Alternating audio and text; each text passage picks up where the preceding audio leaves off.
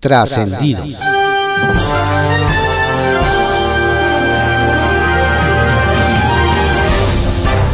Continuamos con la audiosíntesis informativa de Adrián Ojeda Román, correspondiente a hoy, lunes 28 de febrero de 2022. Demos lectura a algunos trascendidos que se publican en periódicos capitalinos de circulación nacional. Templo Mayor, por Fray Bartolomé, que se publica en el periódico Reforma.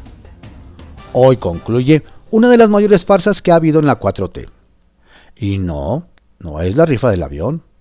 No, tampoco es la entrega de 2 mil millones de pesos de la Fiscalía General de la República. Se trata del Parlamento abierto para la reforma eléctrica en el que ni hubo diálogo, ni mucho menos hubo apertura.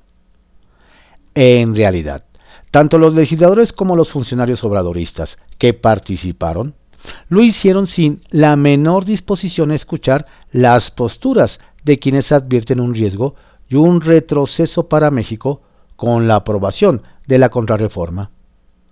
La realización de los foros, queda claro, fue una graciosa concesión para cumplir con el expediente, pero no un verdadero proceso de construcción de políticas públicas. Tienen el poder y están engolosinados.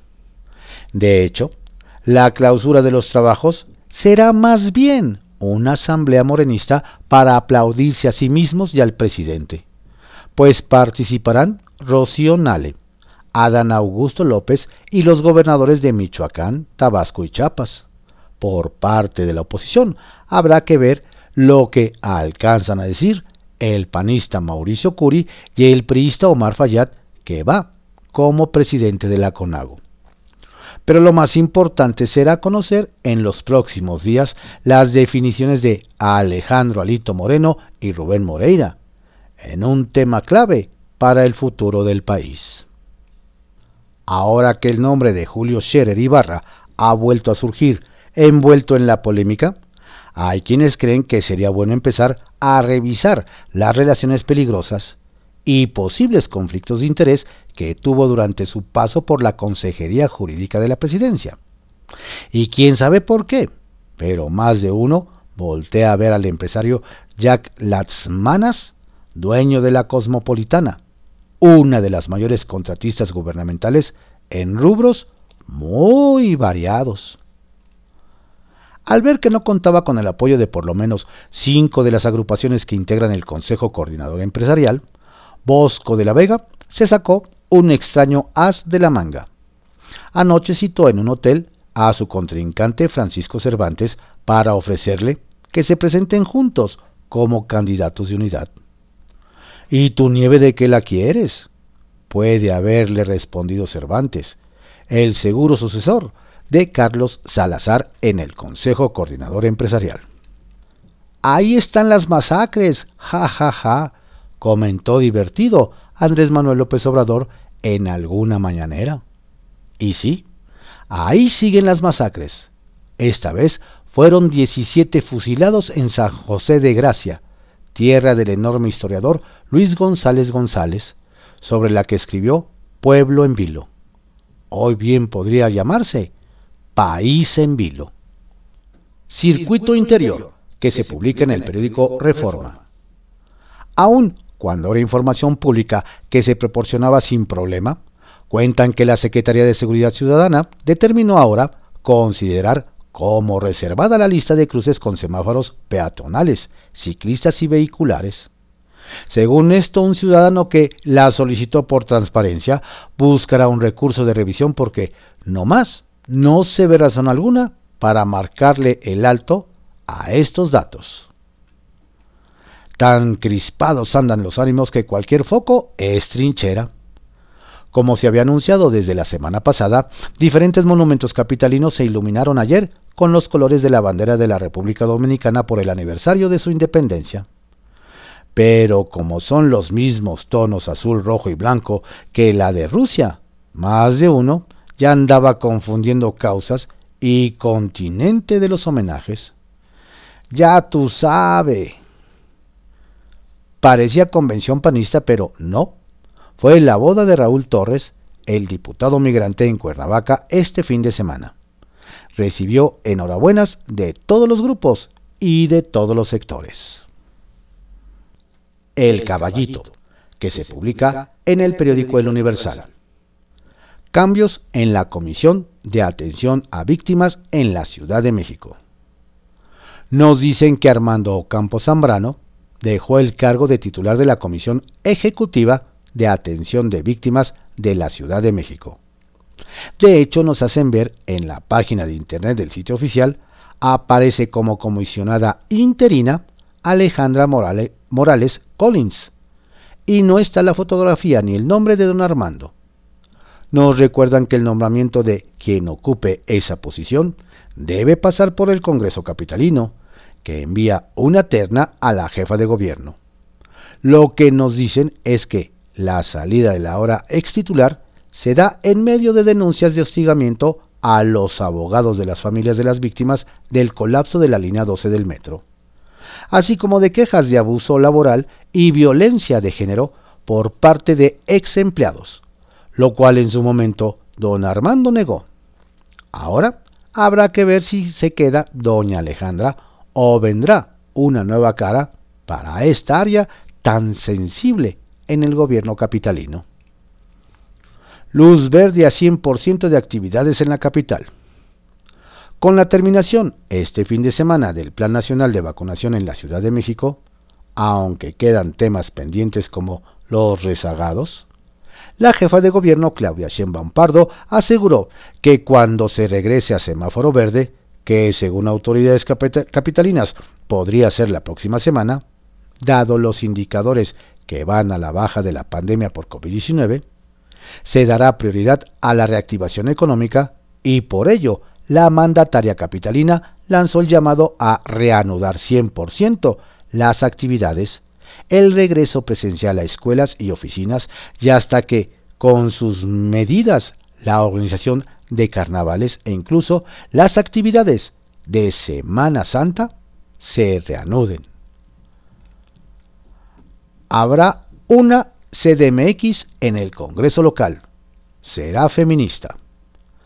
Nos platican que en el Congreso capitalino un grupo de 15 diputadas del PRD, como Gabriela Quiroga, PAN, PRI y Movimiento Ciudadano, van a armar un bloque para impulsar una agenda feminista. Entre los temas nos adelantan están las mujeres, infancia, medio ambiente y bienestar animal, así como la transparencia y rendición de cuentas. Por otro lado nos dicen, este bloque también podría ayudar a recomponer los vasos comunicantes que ya le hemos platicado. Han tenido fisuras entre esos partidos en el recinto de Donceles. Por lo pronto nos dicen, las diputadas andan muy entusiasmadas. Veremos si su propuesta avanza y encuentran eco en la mayoría morenista que a inicios de la segunda legislatura se presentó como una bancada feminista.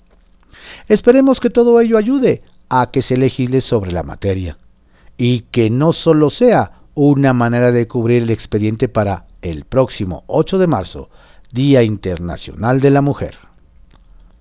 Trascendió que se publica en el periódico Milenio.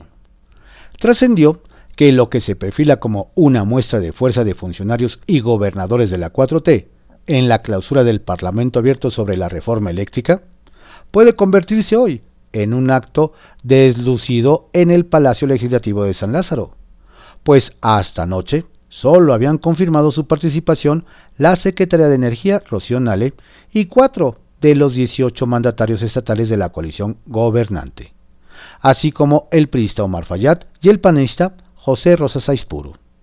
El titular de gobernación, Adán Augusto López, seguía en veremos. Trascendió que la Corte dará hoy un rumbo definitivo a un tema que ha generado polémica entre la clase política nacional, pero sobre todo en Morena. La derogación del artículo del Código Penal de Veracruz que castiga hasta con siete años de prisión el ultraje a la autoridad. El precepto fue impugnado por la Comisión Estatal de Derechos Humanos y denunciado por la Comisión Nacional de Derechos Humanos, organizaciones civiles y de manera persistente por el senador Ricardo Monreal, cuyo argumento es que se presta al golpeteo y la detención de adversarios políticos. Por lo pronto, el gobernador Cuitlago García mandó decir a los ministros en una carta que si declara inconstitucional el delito, se creará un vacío legal del que él no se hará responsable.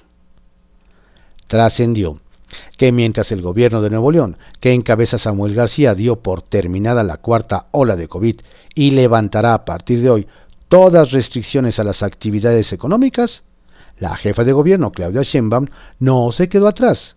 Ya aseguró que la Ciudad de México se encuentra lista para celebrar la Semana Santa, debido al descenso importante de contagios y muertes por esa enfermedad.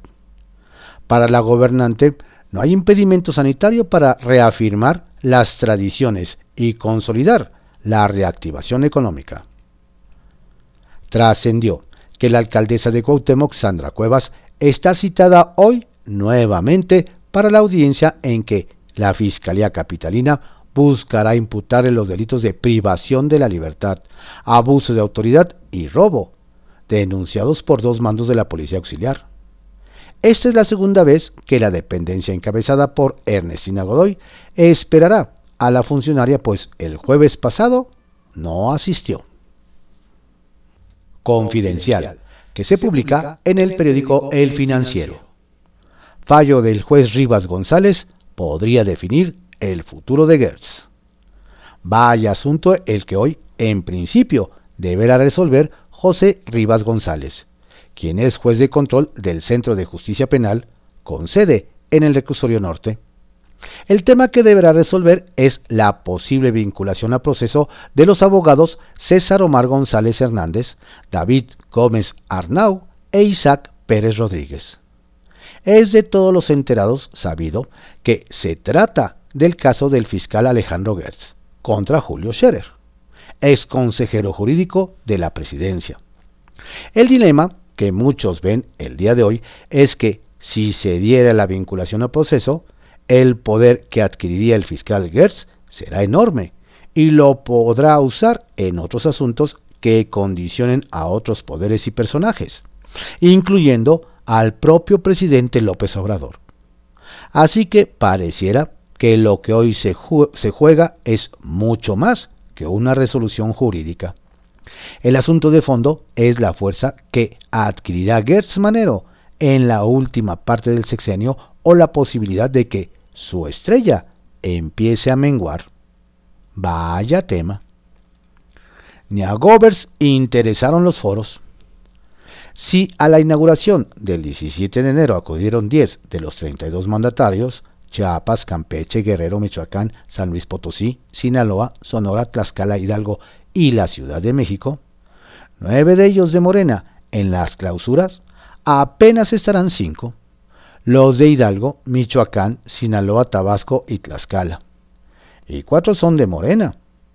Es la muestra clara de que al gran resto de los gobernadores del PAN, del PRI, de MC y del Partido Verde, nunca les interesó ni creyó en los foros del Parlamento Abierto para la reforma eléctrica organizada en San Lázaro. Sorpresas para Nale en San Lázaro. Hasta la fecha, no ha sido posible tenerla en el Palacio Legislativo como secretaria de Energía. Los diputados han convocado a Rocío Nale en varias ocasiones, cada año desde la anterior legislatura, para que rinda cuentas de lo que pasa en su sector. Pero no han tenido éxito. No asiste pero los organizadores de los foros de la reforma eléctrica aseguran que este lunes por fin asistirá. Tan es así que está en la lista de invitados especiales para la ceremonia de clausura de los famosos foros. Pero los que no están nada contentos son los diputados del PAN, quienes nos anticipan que si es que de veras asiste, le harán un recibimiento especial. Indican Lía, las guarderías en Álvaro Obregón y el caso ABC. Desde su campaña proselitista y hoy ya como alcaldesa de Álvaro Obregón, Lía Limón busca recuperar el, programa de estancias infantiles. Sin embargo, más de uno recuerda su cuestionado paso como directora de políticas sociales de la Sede Sol de Felipe Calderón en 2009. Y más ahora que el presidente de la Corte, Arturo Saldívar, trajera de nuevo a colación que hubo una operación de Estado del gobierno calderonista para encubrir a la familia de Margarita Zavala en el trágico incendio de la guardería ABC. De ahí que ante los planes de la alcaldesa de reincorporar las guarderías, los vecinos piden a los concejales que sea protección civil la que se encargue de la verificación de los inmuebles y el buen funcionamiento de estos. La bonanza de los Meyer. La Comisión de Energía del Senado, que preside la morenista Rocío Abreu Artiñano, sesionará hoy para votar el dictamen mediante el cual se acuerda la idoneidad de Lorenzo Mauricio Meyer Falcón para ocupar el cargo de consejero independiente del Consejo de Administración de Petróleos Mexicanos, nombramiento propuesto por el presidente, con la novedad de que el señor Meyer Falcón no solo es hermano del titular de la SEDATU, sino además es hijo del historiador del Colegio de México, Lorenzo Meyer, uno de los intelectuales orgánicos de la autodenominada 4T. Bajo reserva, que se publica en el periódico El Universal. AMLO contra INE, el nuevo round. El presidente Andrés Manuel López Obrador ha asegurado que en la inauguración del Aeropuerto Internacional Felipe Ángeles, AIFA, el 21 de marzo, no tomará la palabra para evitar alguna sanción por la veda de la consulta de revocación de mandato y que quienes hablarán serán los ingenieros militares que construyen el complejo aeroportuario.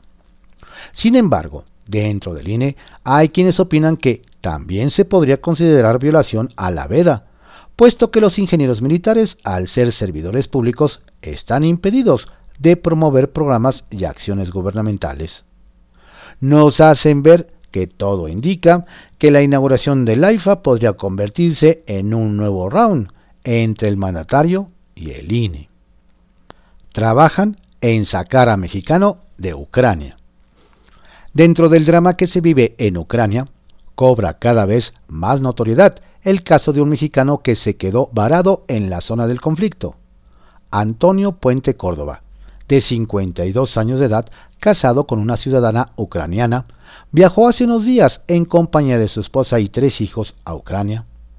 La señora y los niños están a salvo en Polonia, pero Antonio Puente, quien tiene un estado de salud comprometido, no ha podido salir de Ucrania. Hasta ahora nos comentan, la familia y la Cancillería mexicana hacen esfuerzos para sacarlo. La Secretaría de Relaciones Exteriores se encuentra realizando gestiones diplomáticas. Adicionalmente, el cónsul de protección de México en Polonia y el embajador ucraniano en Polonia también trabajan en obtener la salida del mexicano y han logrado que le hagan llegar sus medicamentos. La polémica Rocío Nale. La secretaria de Energía Rocío Nale no pierde la oportunidad de generar controversia en redes sociales.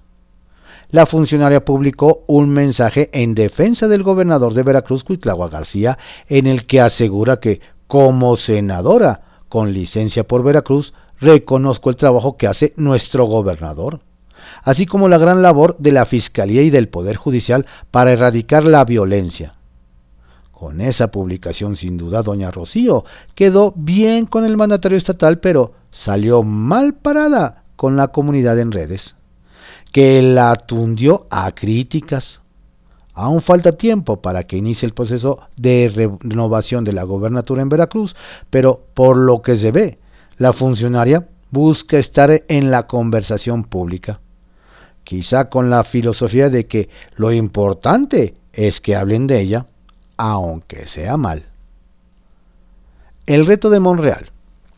Si algo tiene claro Ricardo Monreal es que el grupo parlamentario de Morena en el Senado necesita de los votos de la oposición para aprobar la reforma eléctrica electoral y de la Guardia Nacional, que quieren el voto de que requieren del voto de dos terceras partes de los senadores. Si asistieran los 128 legisladores se requerirían 86 votos a favor, pero Morena solo tiene 61, más los de sus aliados 6 del Partido Verde, 5 del PT y 4 del PES, con lo que suman 76. Eso significa que le hacen falta 10 votos para aprobar cualquier reforma constitucional. A lo que le apuesta don Ricardo es a convencer a bancadas de oposición para que pasen dichas reformas, lo que implica que Morena, en especial el sector duro, tendrá que ceder y permitir que las iniciativas sean modificadas parcialmente. Kiosco, que se publica en el periódico El Universal. Nuevo Vallarta o Nuevo Nayarit. Un conflicto territorial. Nos dicen que un mini conflicto nacionalista se avecina entre los gobiernos de Jalisco y Nayarit, después de que el gobernador nayarita Miguel Ángel Navarro de Morena señalara que de ahora en adelante la zona turística conocida como Nuevo Vallarta, colindante con Puerto Vallarta, se llamará Nuevo Nayarit. Ante ello nos detallan el mandatario de Jalisco, Enrique Alfaro, señaló que espera que solo sea una ocurrencia y no algo serio, pues el destino turístico conocido a nivel mundial es el puerto jalisciense. Pero ante ello, su vecino asegura que la decisión está tomada y la defenderá a toda costa. ¿Qué tal? Panistas alborotan el gallinero. El que fue a alborotar la grilla política a Chihuahua, nos aseguran, fue el diputado vicepresidente de la Cámara de Diputados, Santiago Krill quien en una visita al Estado se reunió con miembros de su partido y donde estuvo presente la gobernadora, también panista, Maru Campos. Lo que llamó la atención y a la vez enojo a la oposición nos explican es que Krill aseguró que Campos representa una candidatura natural para la presidencia, a su vez que aseguró que el blanqueazul analiza la posibilidad de ir en alianza con otras fuerzas políticas y por ello Maru es una carta fuerte. En ese sentido, nos aseguran, quienes se molestaron fueron los de la 4T en el Estado, quienes no olvidan que en el pasado proceso electoral una de las pocas gubernaturas que no ganaron fue la de Doña Maru. Ups. Diagnóstico, fiebre electoral. En Sinaloa nos platican al secretario de Salud Estatal, Héctor Melesio Cuen Ojeda, le salió muy mal aquello de anticiparse con exageración a la próxima sucesión de la gobernatura, que será en 2027, al señalar su anhelo de verse investido en un futuro como gobernador, cargo por el que antes ya ha competido fallidamente. El tema nos dicen es que el primero en reaccionar a sus dichos fue el actual mandatario Rubén Rocha de Morena, quien está por cerrar sus primeros, primeros cuatro meses en el cargo, y públicamente le mandó a decir a su secretario que quienes deseen hacer proselitismo deben dejar desde ya el cargo. Al parecer nos señalan a don Héctor, no le quedará de otra que cambiar de rumbo o tomarse un paracetamol para la fiebre electoral. Política de cabeza en Baja California Sur. Nos cuentan que en Baja California Sur es notoria la oposición cada vez más desorganizada. Pues para empezar, en el PRI la desbandada sigue hacia MC y el Partido Verde, mientras que el líder estatal tricolor Fabricio del Castillo no da una. No obstante, nos señalan, en los otros partidos las cosas no van mejor, pues en el Partido Verde dos se pelean la dirigencia estatal, mientras que en MC ex candidatos levantaron la ceja contra los priistas entrantes, pues sintieron pasos en la azotea para las próximas elecciones. En tanto, a líderes del PAN y el PRD se les ve regalando tinacos y pintando parques. Lo más grave, nos dicen, es que los morenistas, que hoy gobiernan en mayoría, tampoco dan muchas luces de estabilidad. Desde las cloacas, por El Duende, que se publica en el periódico La Razón. Yo vi una guerra. Yo vi cuerpos calcinados que tuvieron un nombre y una historia. Padres de familia, hijos, abuelos. Yo vi madres buscando a esos hijos en medio de ciudades devastadas con agujeros por disparos como adornos en paredes y ventanas, llorando los horrores del duelo de la ausencia. Vi casas y edificios destruidos como si cañonazos de tanques las hubieran reventado. Los mismos tanques que aplastan autos con tripulantes a bordo. Vi brazos mutilados, piernas desaparecidas, cuerpos desollados, ojos que ya no miran. Vi cabezas cercenadas y cabellos por doquier. Vi también cómo estallaban minas antitanque y destruían vehículos militares como si les tuvieran rencor, inaugurando una nueva era en la violencia encarnizada. Vi volar helicópteros artillados y encender sus balas como lenguas de fuego contra otros humanos, destrozando la carne de los contrarios. Vi también ciudades teñidas de rojo, con caminos bloqueados, con trampas para no dejar escapar a nadie, y como nadie pudo escapar de ahí. Vi ciudades fantasma con toque de queda y pueblos abandonados. Vi la mirada de niños perdidos, de mujeres tristes y padres carcomidos por el miedo. Vi niños calcinados en bodegas que se derritieron y murieron sin saber qué era vivir. Vi una tierra sin control, sin sentimientos, sin justicia. Vi mujeres desaparecidas, sus cuerpos lastimados, esparcidos en bosques y montes, escondidas de quienes las aman.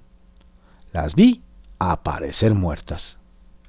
Vi después que no era otro país, que no era otro continente y que no era el otro lado del mundo. Los horrores de la guerra estaban aquí, en mi suelo, en mi tierra, en mi lugar, en mi México. Los hemos vivido durante muchos años, los hemos respirado desde hace mucho tiempo. Están y existen. Lo que nunca vi es el grado de indiferencia con el que se ha tratado esta ola de violencia y la normalización de la misma. Sufrirla es triste, que aumente a diario en el país es trágico. Redes de Poder, que se publica en Reporte Índigo. Se posicionan a candidatura por adelantado. Quienes ya se están ubicando de forma muy importante en sus respectivas entidades para aspirar a una posible candidatura a la gobernatura, cuando sean los tiempos, son el subsecretario de Seguridad Pública Ricardo Mejía Verdeja en Coahuila y el presidente de la mesa directiva en la Cámara de Diputados Sergio Gutiérrez Luna en Veracruz. Aunque no se trata de las gubernaturas que se renuevan este año, sino en 2023 y 2024 respectivamente, ambos funcionarios se han colocado ya, nos comentan como perfiles muy interesantes para sus respectivas entidades y aunque no están en trabajo abierto para construir un proyecto de candidatura, sí que han recibido buenas señales en sus estados para convertirse en una oposición más que atractiva. Atentos. Los tiempos de Mier. Hoy concluyen los foros de Parlamento abierto por la iniciativa de reforma eléctrica en la Cámara de Diputados. Pero según lo han dado a conocer el coordinador de Morena en San Lázaro, Ignacio Mier, las asambleas informativas organizadas por el partido Guinda se extenderán hasta finales de marzo, por lo que nos comentan los tiempos quizá no le cuadran al líder morenista, pues en la Cámara Baja ya han comenzado a negociar para que se retome, de ser posible, esta misma semana el debate en la Comisión de Energía a fin de tener un dictamen para la segunda quincena de marzo. Es decir, para Mier Velasco podría ya haber luz verde aun cuando se continuará con las asambleas informativas. ¿O será que ya se hizo la idea de que los partidos opositores van a frenar la discusión? Mantiene bajo perfil. Mientras que de la gestión del Santiago Nieto al frente de la Unidad de Inteligencia Financiera continúa surgiendo nuevos cuestionamientos como sucedió este fin de semana, llama la atención el bajo perfil que ha tenido su sucesor, Pablo Gómez, quien ha preferido mantenerse alejado de los focos mediáticos e incluso lejos de las discusiones legislativas que involucran a la UIF. Un contraste que no ha pasado para nada desapercibido y que ha traído mayor estabilidad a la dependencia. Estos fueron algunos trascendidos que se publican en periódicos de circulación nacional en la audiosíntesis informativa de Adrián Ojeda Román, correspondiente a hoy, lunes 28 de febrero de 2022. Tenga usted un excelente día y una estupenda semana y un exitoso y fructífero, fructífero mes de marzo. Saludos cordiales de su servidor Adrián Ojeda Castilla, quien le recuerda que no hay que bajar la guardia.